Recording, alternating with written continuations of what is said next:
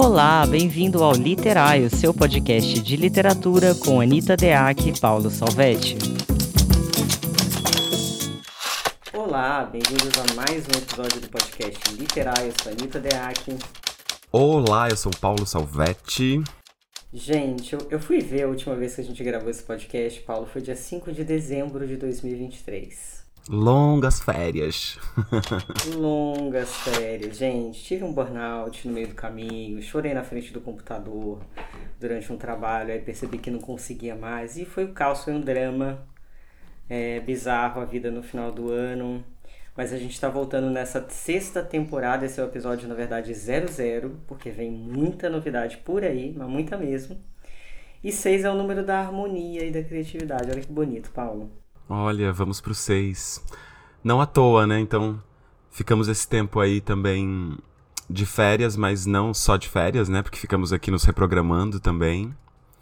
E, e esse episódio a gente tá chamando de 00 porque virão novidades por aí que a gente ainda não vai contar todas, mas já podemos adiantar que a gente vai ter uma temporada bem diferente da que já, das, de todas as que já tivemos, né, amiga?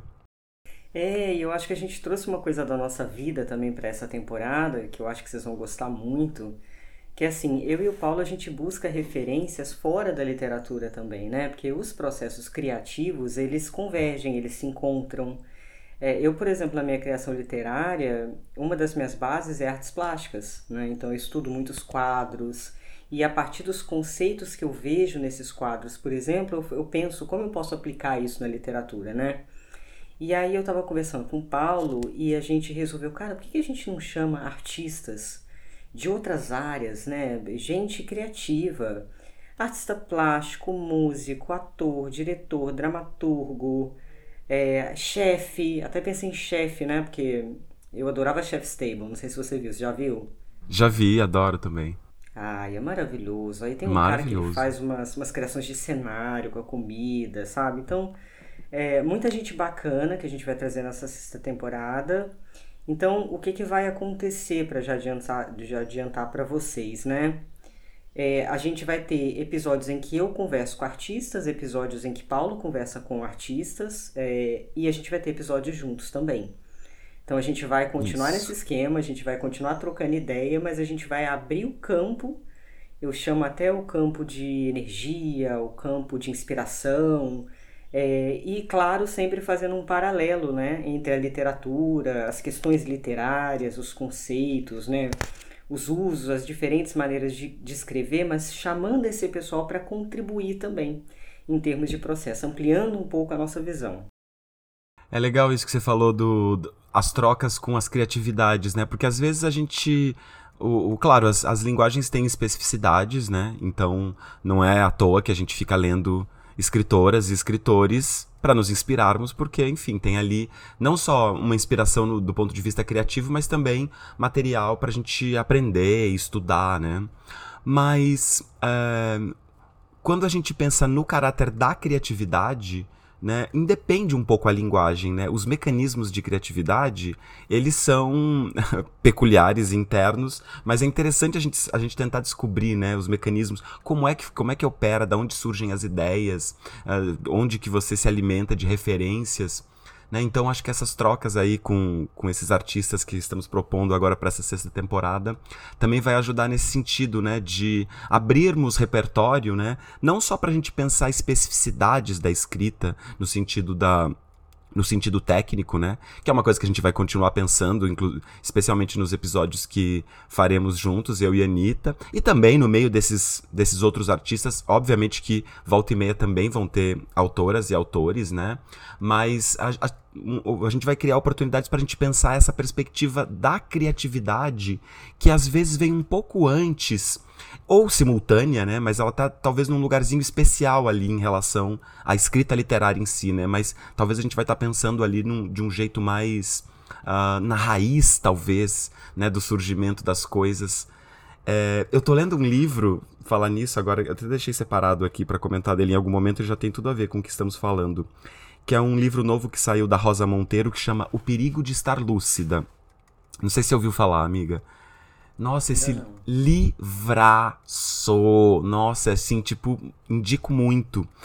É, e é um livro da Rosa Monteiro exatamente sobre isso, sobre perspectivas criativas, no qual ela vai, vai fazer. É um livro bem longo, assim, bem ensaístico, com ca cada capítulo uma ideia de um ensaio diferente, mas sempre tratando da relação da criatividade com a loucura, dos flertes da criatividade com a loucura. E a Rosa Monteiro, como ela é uma, ela é uma pesquisadora meio obsessiva, e então ela vai por para as mais diversas variações, assim, desde questões psicanalíticas. Então, por exemplo, o que, que ela começa a encontrar em comum entre artistas, entre pessoas muito criativas? Então, questões da infância que, que, que são comuns, e ela vai contando, olha como que foi a, a, isso aqui aconteceu na vida da Virginia Woolf, isso aqui aconteceu no... Ela vai fazendo esses mapeamentos e até um momento em que ela vai começar a pensar, por exemplo, do ponto de vista neurológico, de organização, por exemplo, de, uh, sei lá, uh, uma organização neuronal e como é que pessoas com criatividades mais aguçadas têm lá um diferencial, acionam partes dos cérebros diferentes. Então, enfim. É, lembrei disso agora. O livro é maravilhoso, indico para todo mundo. É, eu não terminei de ler ainda, mas já estou assim encantado, mas é, de como eu achei interessante, né, em relação a isso que estamos falando dessa nossa temporada, porque o como a gente buscar, né, entender mecanismos de criatividade também vão vão tornando mais racionais os nossos modos de buscar em nós mesmos as nossas fontes criativas e, e também de aprendermos a ativar melhor, né? Que tem muito aquela coisa do, ai, nossa, parece que eu não, não consigo ter ideias muito criativas, mas às vezes então em diálogos, né, com outros outros artistas e com outras perspectivas de criação, a gente consegue também aprender a acionar um pouco mais rapidamente ou um pouco mais de modo mais direto, né, as nossas próprias os nossos próprios mecanismos criativos, né? Você falou uma coisa legal, lembrei da Natália Zucala, que faz um tempo, eu acho que foi nos stories dela, ela falou que a literatura tá uma caretice. Eu concordo bastante Sim. com ela porque tá muito normativo, né? O jeito de escrever. Se você pega as artes plásticas, se você pega as performances, se você pega outras áreas né, artísticas, o pessoal arrisca mais. Tem umas coisas mais doidas, entendeu? E aí eu não, eu não vou colocar que, ah, mas o suporte deles permite mais. Não, discordo. Eu acho que existe um pensamento é, menos, é, menos preocupado, menos arraigado em atender, por vezes, é, na galera que faz artes visuais, do que na literatura. Na literatura eu vejo os autores muito interessados é, em emplacar, em fazer sucesso, em ser aplaudido. Lá, obviamente que eles querem também, mas nossa, eu, quando eu vou para as obras, né, quando eu vejo as bienais, quando eu, porque hoje em dia dá para você ver os museus online, né, também. Então é muito Sim. legal, você consegue fazer passeio pelos museus e ver algumas obras interativas e tal. Então é muito bacana. E você trouxe, esse título dela é maravilhoso, né? É, é como é que é? O perigo de o estar perigo lúcida. de estar lúcida. Nossa, é maravilhoso, porque nessa temporada nova, que inclusive a gente está chamando esse episódio 00 de várias maneiras de voltar, justamente porque a gente quer ampliar as nossas perspectivas, é, então, nessa, nessa coisa da Rosa Monteiro, né, o perigo de estar lúcida, é isso que a gente tem também, eu e Paulo, né? A gente tem medo de ficar lúcido demais, a gente tem medo de estabelecer, é, ficar estabelecendo só uma cagação de regra sem fim, e que depois de seis temporadas a gente fala, putz, cara, mas é, a gente precisa estar tá sempre se questionando, né?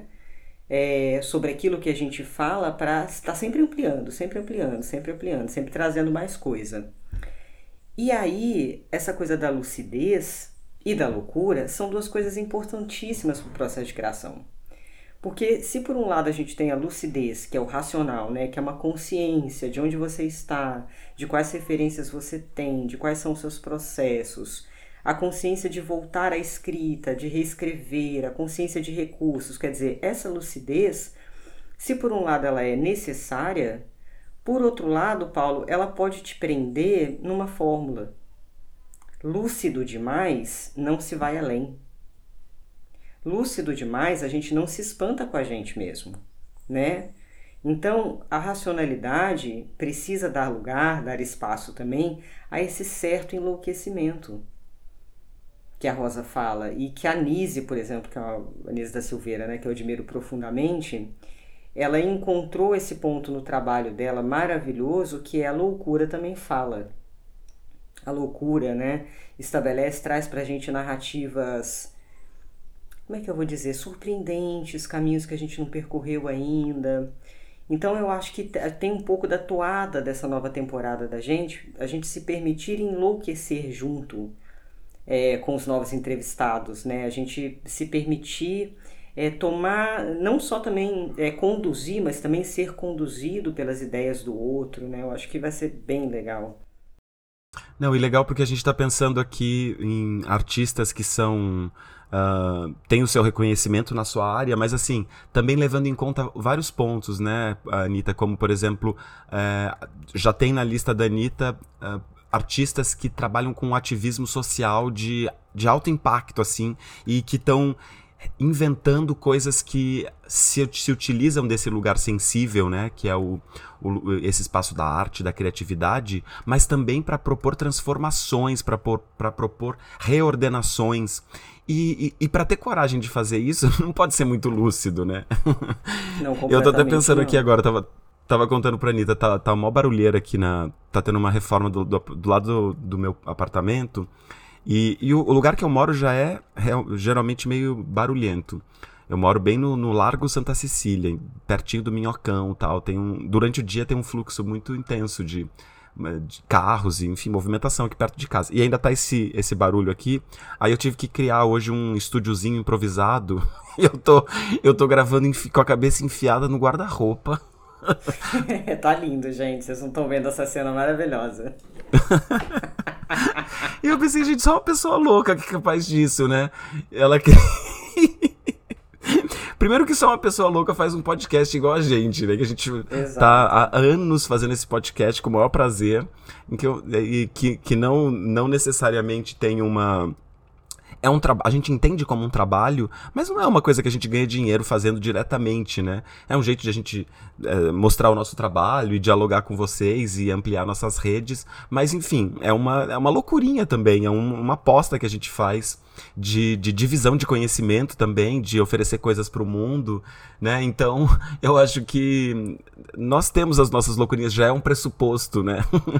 o estado de loucura. E aí conseguir é, agregar essas pessoas, então começar a buscar pessoas que têm essa, essa coisa parecida com a gente, né, que tem essa vontade de, de fazer transformações. Eu acho que vai ser muito interessante, principalmente para ampliar essas trocas, né? A gente tem seguidores aqui, amados e amadas, que nos escutam em todos os episódios desde o começo, né? Então, e, e, e, muitos que estão chegando e sempre, né? Que é, que é uma coisa muito legal. Mas, uh, especialmente essas pessoas que estão aqui com a gente desde o começo, vai ser muito legal, porque vai ter.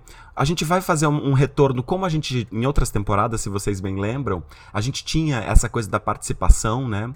Dos, de convidados e convidadas. Durante várias temporadas a gente tinha isso mas a gente fazia para um, um formato, para um determinado formato, né? Que eram participações pré-gravadas e tal, a partir do assunto que a gente tinha ali no, no episódio.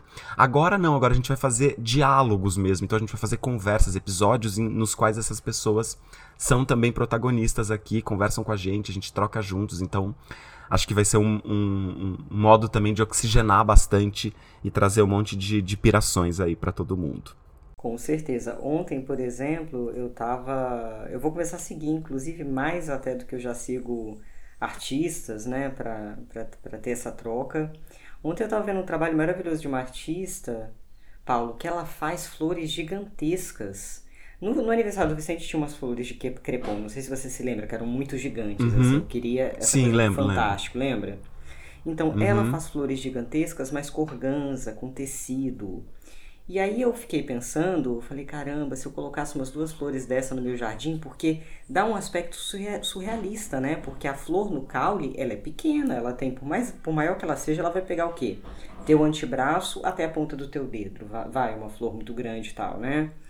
E a coroa dela vai ser no máximo, acho que as flores maiores, do tamanho de uma palma da mão aberta. Agora, uma imagina, grandona, né? É, uma grandona. Agora imagine uma flor em tamanho gigantesco. É, que espanto aos olhos, né? Quando você olha para um jardim e de repente tem ali um suporte, uma flor que parece completamente realista naquele ambiente. Então, é, me deu essa sensação de surreal quando eu vi a obra dela do surrealismo. E aí eu fiquei pensando, cara, o, o quanto a gente explora pouco isso na literatura, inclusive hoje em dia, porque antigamente já se explorou mais. A gente tem aquele autor que eu adoro, que eu sempre esqueço, que é o do Púcaro Búlgaro, que é excelente nisso. É, mas a, a, gente tem bastante realismo mágico até. Na contemporaneidade a gente tem uns livezinhos, uns cheirinhos aqui e ali de realismo mágico, mas também não é super em alta. Agora, surrealismo, surrealismo, não, não vejo, não tenho visto. Livros que estão sendo falados com uma pegada surrealista. E se a gente for parar para pensar, cara, isso aqui é coisa que mais combina com a sociedade de hoje do que o surrealismo? Né? É, é completa, cabe assim muito. Então, a ideia, é, pelo menos a minha parte, aí o Paulo também vai poder falar das ideias dele para essa nova temporada e tal, é trazer um pouco desses conceitos, trazer um pouco dessas pegadas, para que a gente possa pensar também em como experimentar isso na literatura. Que tem uhum. muito a uhum. ver com, com as minhas pesquisas. Por exemplo, tem uma artista chamada Louise Bourgeois, acho que fala assim o nome dela. Ela tem Sim. umas formas orgânicas, são umas gotas. São umas formas muito doidas que você vê o movimento, você vê a ondulação do movimento nela. E eu já pensei muito na construção de personagem essa questão. Aquele personagem que tem uma psique bem maleável, então, em vez de você construir determinadas características fixadas, você trabalhar muito na fronteira, trabalhar muito na mudança de comportamento, uma coisa bem sutil. Então, assim, eu fico encantada. Eu, eu já estou empolgada com esse projeto, assim que vocês não fazem ideia. Ah, e você falou da Louise Bourgeois, agora eu lembrei que a Louise também, ela, ela morreu bem velhinha, né? Até meio recente. E ela, uh, ela tinha um, um, hábito de... Sempre foi muito generosa, e que ela sempre era assim meio, meio mal-humoradona, meio brava.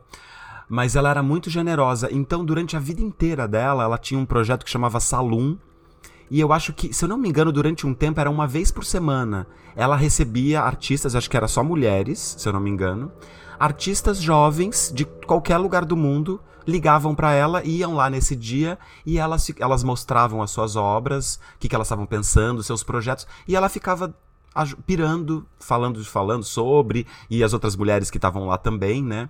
Então também num, numa, numa ideia de construção artística baseado na troca e na retroalimentação, né? Que acho que tem tudo a ver também com o que a gente está propondo agora. Não que sejamos Luiz Bourgeois, né? Não é, não é essa, essa, isso que eu quis dizer, mas mostrar como que também ela a potência dela tem, também tem a ver com essa disposição de troca, de retroalimentação, né? Que acho que nosso trabalho aqui tem isso.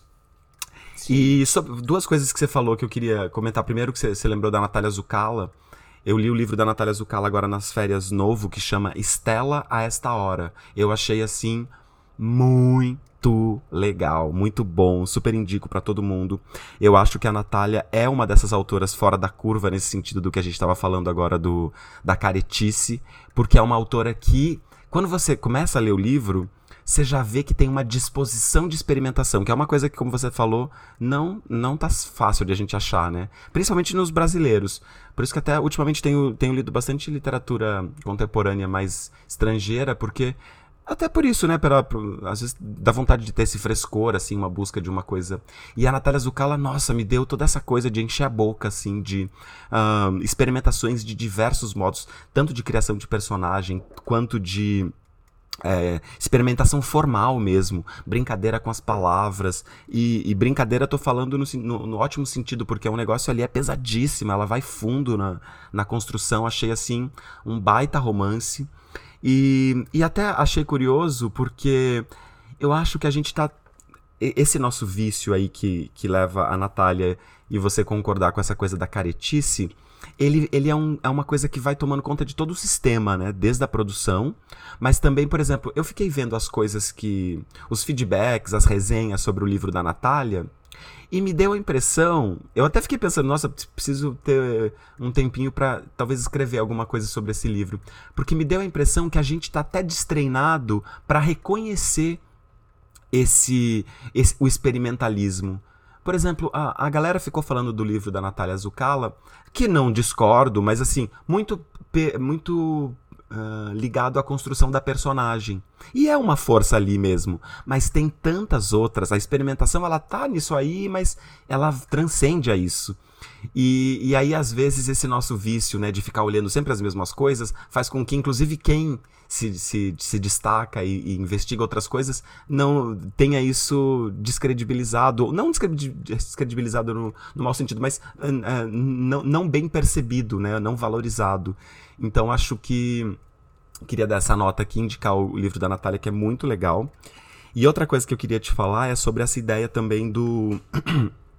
do, do, do surrealismo, né, que você trouxe, é, de fato, né, dá uma coisa tão louca porque você pega, é, eu acho que talvez a gente já falou isso em, outras, em outros episódios também, nesse sentido do a nossa vontade de, de ganhar prêmio, de fazer livros que vão atendendo aquele checklist do ah, esse daqui, check, check, check, check né? E, e aí parece que não tem uma coisa que você lê que você fala assim, o quê? Nossa, o que, que aconteceu aqui? O que, que é isso né? aqui? Pare... É isso. Enquanto que a gente encontra isso às vezes no cinema. No cinema também. O cinema, é, é, eu acho que às vezes é uma arte que tem ali um lado experimental, mas também que tende muito a caretice, porque também o cinema tem essa coisa de. É muito caro produzir cinema, né? Então a, a galera também quer acertar, quer fazer um negócio. Mas ainda assim tem ali um, uma, um, uma coisa de impacto, um negócio que você assiste e você fala assim: nossa, eu nem sei se isso aqui é bom, se eu gostei. Sabe essa sensação? Eu acho isso uma delícia. Ou, você, ou no teatro também nem, não, é, não é super fácil, mas também eu acho que tem.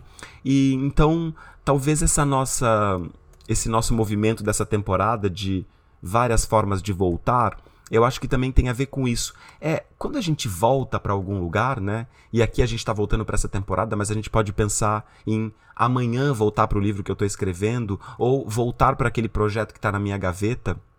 Toda vez que a gente vai voltar, eu acho que esse voltar, né, é um é um, é um movimento no qual a gente não pode deixar de, de lembrar que quem volta é porque foi para outro lugar, esteve em outro ponto, teve uma jornada ali. Então, como é que a gente volta sem fingir que a gente está voltando eh, do mesmo modo ou, ou, ou, voltando do zero? Né? Como é que a gente, ao voltar, a gente investe nessa no, no, no, no, aproveitar esse isso que aconteceu da última vez até agora que estou voltando como é que a gente investe nessa trajetória nesse percurso e como é que a gente faz isso também ajudar a transformar para que não, vo não volte ao mesmo do mesmo modo né? Eu acho que isso também é uma coisa que a gente está uh, querendo oxigenar aí para nossa para nossa volta aí no, a partir do episódio 1, já que esse é o 00. oh, eu queria pontuar que também indico bastante esse livro da Natália, vim ouvindo depois da Flip, muito bom mesmo. Vale a pena.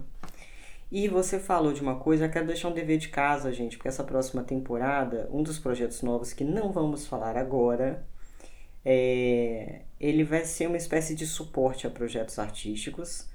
E aí eu já queria passar um dever de casa para quem não assistiu. É um filme antigo porque eu tô sempre atrás quando se fala de cinema. Cinema não é uma área que eu acompanho muito, apesar de gostar. É, você viu o filme Midsommar, amigo? Ah, eu não vi esse ainda. Você precisa ver, nossa senhora. Olha, eu tô, vou passar a lição de casa pro Paulo Salvetti. Sim, eu vou fazer. Farei. Gente, é um filmaço. Porque tem uma. Ele começa normal, olha que bonito, ele tem todo o movimento. Então, enredo começa normativo, uma história normal. De repente, o negócio explode para uma estética do simbólico. E é tão bonito e, e eu fiquei assim impactadíssima por esse filme para a gente pensar em construções um pouco mais profundas, né? Porque a galera que escreve, e principalmente os iniciantes, eles ainda ficam muito apegados à questão do enredo. Né? E, e dentro do enredo você consegue você consegue trazer o, o símbolo, né? você consegue trazer um aprofundamento que eu acho que é quase como um ponto de suspensão na história. Está integrada à história, está integrada ao enredo, evidentemente, mas ao mesmo tempo tem ali uma coisa parecida com o que a Maria Gabriela Lençol fala, que é um certo fulgor, é uma, uma certa sustentação sozinha. como se fossem uns pontos de luz, se a gente for pensar em iluminação, algo em hum. evidência. Então, esse filme tem uma abordagem do simbólico que depois eu quero voltar para falar com vocês, é, que eu vou rever ele, né, para pegar umas cenas bem bacanas para fazer um paralelo aqui entre o filme e a literatura. E eu acho que a ideia, Paulo, é essa mesmo que a gente está colocando aqui, né? Experimentar novos potenciais simbólicos, novos potenciais de caminho, novos temperos também, né? Quando eu pensei em conversar com o chefe, por exemplo, é, é, tirar uma coisa e re, recontextualizá-la. Então, se a gente pensa, por exemplo, no trabalho do Alex Satala, né, que pegou o, o tradicional da Amazônia, os ingredientes da Amazônia, o jeito de fazer a comida lá e ele fez uma abordagem contemporânea, por exemplo. Então, é trazer um pouco dessa conversa, dessa antropofagia, né? Tendo a literatura como um esteio, mas deixando a literatura ser contaminada. Ótimo, não, e é, é boa essa referência do, do Alex Atala, porque também tem isso, né, do... Sair um pouco dessa nossa curva de, de, de tomarmos, qualquer, é, tomarmos as referências sempre literárias, ou, por exemplo, a coisa da, da, da comida, né? a experimentação com a comida. Embora, enfim, tenha ali uma, uma, uma dúvida, né, ou uma questão se uma alimentação pode ser de fato uma, uma experiência artística, né, mas não há dúvidas de que é uma experiência criativa e é uma experiência que também é, se faz múltipla, né, nesse sentido do, da, da, camada de sensações, né, que pode ter ali num bocado, né, a coisa do cheiro, a coisa da textura, a coisa da visualidade, né, e que eu acho que também são coisas que a gente pode pensar para trazer mais para as nossas escritas, né? Como é que eu como é que eu consigo criar, do mesmo modo como a gente fala, por exemplo, de criar uma paisagem sonora, que é completamente possível e a gente, né, não nada fácil, mas a gente sabe que é possível por meio de, das sonoridades das palavras e desses jogos. Mas como é que eu começo, consigo criar, por exemplo, uma camada de cheiros, né? Como é que eu consigo criar uma camada de texturas? né, nessas investigações. Eu acho que é, são, são desafios né, que às vezes a gente uh, não se coloca na hora da escrita e que podem às vezes nem render uma camada de cheiro de verdade, pode ser que no fim das contas leitor nenhum sinta cheiro de nada, mas que certamente vai o exercício de tentar chegar, de tentar construir, ele vai levar a narrativa né, para um, um desvio ali dessa curva padrão, dessa curva primeira, né? E, e uma coisa que. Uma coisa importante para falar para vocês também. Acho que também a gente decidiu fazer esse episódio 00 nesse sentido, né, de oficializarmos a nossa volta, fazermos essa apresentação para vocês, né, do desse projeto novo que vai vir por aí. Uh, a gente vai lançar o, o nosso próximo episódio uh, daqui 15 dias. E a gente agora também vai, vai fazer uma coisa nova que a gente vai tentar sempre lançar os episódios nos mesmos dias. Então, vocês estão ouvindo esse episódio na terça-feira de carnaval. Alalaô, alalaô, alalaô, pra quem está ouvindo aí no mesmo dia que a gente lançou. É, é, provavelmente eu tô em alguma, em alguma esquina por aí, indo até o chão, de maiô e glitter nesse momento. É, mas a gente fez também esse, esse primeiro episódio de apresentação. Primeiro pra gente também não ficar muito longe de vocês. Vocês já estão falando aí, um monte de gente falando que tá com saudades. Mas também para pedir muito apoio nesse momento. A gente, como a gente vai lançar essa temporada Uh, na forma de um projeto novo, a gente precisa muito que vocês, que são nossos ouvintes, que são fiéis escudeiros, escudeiras, a gente precisa muito que nesse momento vocês estejam dispostos a uh, compartilhar e, e, partilhar né, essa, esse projeto no, novo. Então a gente precisa que vocês uh, divulguem nas redes sociais, que vocês mandem. Eu sei que já tem gente que faz isso, mas agora especialmente a gente precisa muito que todo mundo faça isso, que todo mundo divulgue já este primeiro episódio, esse zero aqui, fazer, vamos fazer ele bombar por aí, vamos fazer ele se espalhar para que esse projeto ele venha uh, no meio de uma cama de abraços e seja bem recebido, porque também faz parte do nosso do nosso objetivo uh, dessa próxima temporada, ampliar o nosso número de ouvintes, agregar mais pessoas, para que esse projeto que está que tá vindo aí junto com ela seja uh, do tamanho que a gente espera. E a gente ficou se preparando tanto tempo, né? A gente fez, nem, nem de um modo super sistemático, né? Mas a gente fez, faz esse, esse podcast há tanto tempo pensando que uma hora a gente chegaria para esse segundo passo aí, que é criar o podcast dentro de um projeto que é um pouco maior até que o próprio podcast. E é isso que a gente vai fazer agora. Então, mesmo no, nesse climinha de suspense, sem saber o que, que é, a gente conta com o apoio prévio de vocês para que a gente compartilhe esse episódio, que a gente fale aí dessa, dessa novidade que está por vir, para que essa expectativa aí ajude a criar essa cama aí para que seja bem recebido o nosso projeto. E uma das palavras-chave, é, uma das palavras-chave, pelo amor de Jesus Cristo, esse novo projeto é justamente mobilização. Porque a gente sempre mobilizou muito racionalmente por meio do pensamento e aqui num podcast a gente troca pensamentos mesmo, né? E esses pensamentos levam as pessoas a pensarem, lógico.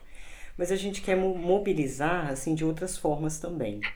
Então, mobilizar trocas, mobilizar também é, literalmente. Então, pensamos também na galera do teatro, é, falar de corpo, mas falar de corpo não só numa perspectiva de construção de personagem, lógico que nós vamos falar, mas vamos falar também do corpo do escritor no processo criativo. Então, eu me lembrei, Paulo, de um exercício que eu fiz quando eu tinha 19 anos de idade. Você já deve ter feito um milhão de exercícios desse. Que foi um exercício de um preparador, né? Eu estava no teatro na época. É, eu fiz por hobby, né? Fiz formação de, de teatro por hobby. Nunca exerci, mas eu gostava muito das propostas, de, das vivências, né? E aí ele mandou a gente colocar os braços para cima e meter um musa, se eu não me engano. E a gente não podia descer o braço. E aí isso mobilizou tantos sentimentos, tantas sensações, vieram tantas coisas, era uma turma nova, todo mundo tinha 18 anos, ninguém imaginava o que aquilo ia acontecer. De repente estava todo mundo chorando loucamente, sabe? Então, é, a gente quer trazer um pouco também de, de sugestões para vocês, enquanto autores, se colocaram se colocarem em posições novas mesmo, mobilizações novas do corpo, é, mobilizações que tragam é, um esteio diferente, um, um caminho diferente, um ponto de partida diferente para o processo criativo de vocês. E só para a gente retomar um pouquinho essa ideia do tema, né? Várias formas de voltar. Eu fiquei pensando também que toda vez que a gente volta para alguma coisa, né, volta para o nosso projeto, é, sempre tem um onde, né? Voltar é sempre um onde. Voltar é um. Tem vários ondes, na verdade, na ideia de voltar, na imagem do voltar, né? Tem o onde do. para onde se volta, né? Mas quem volta também para algum lugar é porque esteve em um outro onde, né? E nesse retorno, né? Quando a gente volta é, esse onde ele pode ser um onde simbólico, né? Eu fiquei pensando sobre isso, esse, a ideia de, um, de, de lugares simbólicos que é pra gente exercitar, né? Então, quando, quando eu volto, por exemplo, para uma escrita, eu, eu lembro. Acho que já comentei sobre isso, mas há, há tempos eu tenho um projeto de. que que perpassa, já perpassou, já até já publiquei contos sobre um, um, um determinado universo que tem a ver com, com, com, a morte do meu irmão. Já publiquei um conto sobre isso, já o romance que eu volta e meia volto a escrever, ele tem um pouco esse cheiro aí que não é exatamente sobre a morte do meu irmão, mas ele tem esse tempero, né, usando aí a ideia que você deu. E mas especialmente uma peça que eu estou escrevendo agora, que eu já que é, é, é no que eu tô mais investindo energia ultimamente, que, que tem a ver com isso também. E uma coisa que eu fiquei pensando é que esse, esse lugar, né, do, da, da, da, morte do meu irmão, por exemplo, que me inspira isso, né? Mas não nem é nesse sentido do sofrimento, da saudade e tal, mas é, é uma coisa, é um, é um lugar em relação à falta e também um pouco um lugar político em relação a como é que meu irmão morreu e tal. É, ele para mim virou um, um, um, onde simbólico, né? um, onde, um lugar para o qual eu sempre volto, mas que, que eu tento fazer esse exercício que eu estava falando um pouco antes, de cada vez que eu volto para ele, eu tento pensar uh, que trajetória que eu agrego a ele que também muda o próprio lugar. Não é que eu mudo a partir da. Quando eu volto para esse lugar, eu mudo o que eu, o como eu vou continuar. Então eu estou escrevendo o meu romance e a partir de agora eu escrevo de um jeito um pouco diferente. Não, a própria ideia, esse próprio lugar em si, ele muda com a trajetória. Né? Acho que é um pouco abstrato isso que eu estou falando, mas acho que dá para sacar. Né? Então, por exemplo, quando eu, quando eu volto para escrever essa peça, uh, quando eu voltei, né, eu já tinha a ideia dela, já tinha esboços. Quando eu voltei para escrever, uh, eu percebi que ela podia ser uma outra peça. Por exemplo, primeiro eu pensei que ela podia ser uma outra peça. Antiga, num, num primeiro momento eu achava que essa peça ia ser uma peça mais na, numa estrutura palestra, assim. Uh, o teatro contemporâneo tem, tem explorado bem esse movimento assim da peça palestra, né? Uma peça em que você de fato fala um textão ali sobre alguma coisa. Inicialmente eu achei que era isso, porque era uma coisa muito pessoal e tal. Depois eu fui pensando que não, que a peça palestra podia perder um monte de sensibilidades que eu queria trabalhar ali. Então, de repente, e isso assim, um ano de diferença em, em que eu não fiquei pensando também obsessivamente sobre isso, mas o jeito de voltar já mudou um pouco aquele onde. E depois, cada vez que eu tô escrevendo, conforme eu estou escrevendo, cada dia que eu volto ali para aquela escrita que eu leio de novo, eu também às vezes vou tirando ali um peso. Essa coisa do, do da família, você sabe como que é, né, amiga? Que eu também sei que você é, lida com essas coisas e isso também de algum modo respinga na escrita, né? É, a, a, eu acho que a tendência é ter um draminha ali. E eu, eu, eu fui pensando assim, como é que eu vou tirando esse draminha para ficar com a coisa em si? A coi, o, o draminha, ele é o, o, meu modo de relacionar, né? Então, só para dar um exemplo de como que voltar, né, pode ser bom, né? Pode é, retomar, pode ser bom, pode ser gostoso e pode sempre a cada volta ajudar a mudar a coisa, né? Eu acho que isso pode, isso pode ser uma reflexão boa aí para quem está em processos. É, eu adorei que você colocou, inclusive, nossa vida corre com paralelos muito interessantes. Semana passada é, me veio essa sensação também de que eu precisava contar meus mortos de alguma maneira. E aí o próximo livro também vai trazer morte de irmão. Olha que loucura, hein? É, eu vou, vou pegar uma cena que foi uma cena quase a la Gabriel Garcia Marques, que de fato aconteceu na vida, mas que é uma cena muito surreal. E eu estava pensando justamente sobre isso. Como você não coloca uma lente catártica, é, dramática, é, que chama uma comoção óbvia é, do leitor, né? Que coloca ele numa, numa situação quase quase passiva, quase manipulatória. E é lógico que literatura é manipulação, né? A gente manipula a, as palavras para buscar certos efeitos no leitor.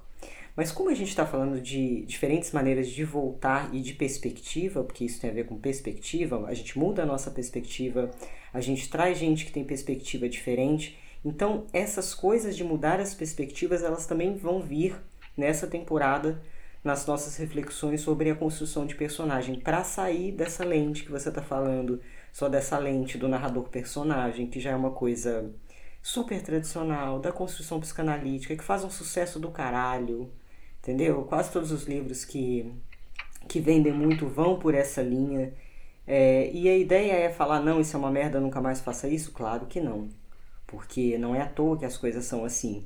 Mas como a gente adiciona realmente elementos, como a gente vai e volta dos lugares que nem você falou, como a gente entende é, que nós, enquanto autores e os nossos personagens também quando eles revisitam o passado, por exemplo, ou quando eles vão para hipoteticamente para o futuro, naquela ideia de múltiplas camadas de tempo que eu adoro exercitar, mas vamos para o mais fácil. Quando eles vão para o passado, geralmente eles estão fixados em sentimentos, né? Então, não sei se você teve essa sensação já. Quando eu volto para as mortes da minha família, às vezes eu me pego naquele lugar infantil, da criança mesmo interior. É, eles não morreram quando eu era criança, mas é a criança interior que é chamada a respeito da morte deles. É a relação que eu tinha com eles quando criança. Olha que maluquice. Que sobreposição de tempo. Mas muitas coisas aconteceram desde então. É, as construções pelas quais a gente passa, as mudanças que a gente passa, as certezas que caem, é, as incertezas que passam a fazer parte desse caldo todo então eu tô muito nesse mesmo caminho que você, Paulo. Acho que vai ser uma temporada lindíssima por causa disso, porque a gente. É, apesar da gente ser. Nós somos pessoas assertivas, né? A gente fala de uma maneira assertiva, a gente tem uma certa retórica e tal. É, mas ao mesmo tempo, de vez em quando, pelo vou falar de mim, eu acho que talvez você tenha essa impressão também. De vez em quando a gente enche o saco da gente mesmo, né? Porque é tanta. Claro. Não é? É um, é um ritmo, uma retórica, uma coisa então a gente quer fazer uma, uma sexta temporada de muita absorção, de pensar junto, mas também poder ser esponja, poder também é, ser além, poder se espantar. E a gente termina esse episódio de hoje, né? Eu acho que já deve ter. É isso aí. Tá na hora de terminar, porque vocês vão ficarem de saco cheio também.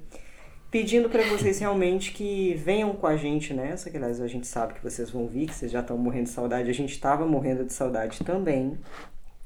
E quem quiser acompanhar também um pouquinho mais da minha vida, da vida do Paulo Solvetti, vale também seguir a gente na, nas redes sociais. No Instagram eu tô Isso como AnitaDeac0 e o Paulo. Paul Salvetti, P-O-L Salvetti. E acho que é isso então. Então, contamos com vocês, estamos felizes de voltar, estamos animadíssimos com esse projeto novo. Vai ter um monte de gente legal vindo aqui, vai ter outras novidades que vocês vão saber logo mais. E então, dia 27 do 2, daqui duas semanas, a partir de hoje, que eu tô considerando que é terça-feira, né? Da terça-feira de carnaval. É, dia 27, então, a gente lança esse. que vai ser o primeiro episódio dessa temporada, no qual a gente vai contar tudo o que vai acontecer com detalhes. E contamos com vocês então. Aproveitem o carnaval para quem tá ouvindo ainda em tempo. E ótimo ano para todo mundo, já que a gente está fazendo o primeiro episódio do ano. Que esse ano seja de, de um monte de prosperidade, de boas escritas e que a gente siga juntos aí nessa trajetória. Só um recadinho para vocês aqui para não ficar confuso, né? É, o episódio, o podcast, ele vai continuar sendo semanal, tá, gente? Não vai ser quinzenal, não. A gente vai dar esse períodozinho de 15 dias para lançar o 01 dessa temporada pra gente organizar, porque vai ser um super episódio especial.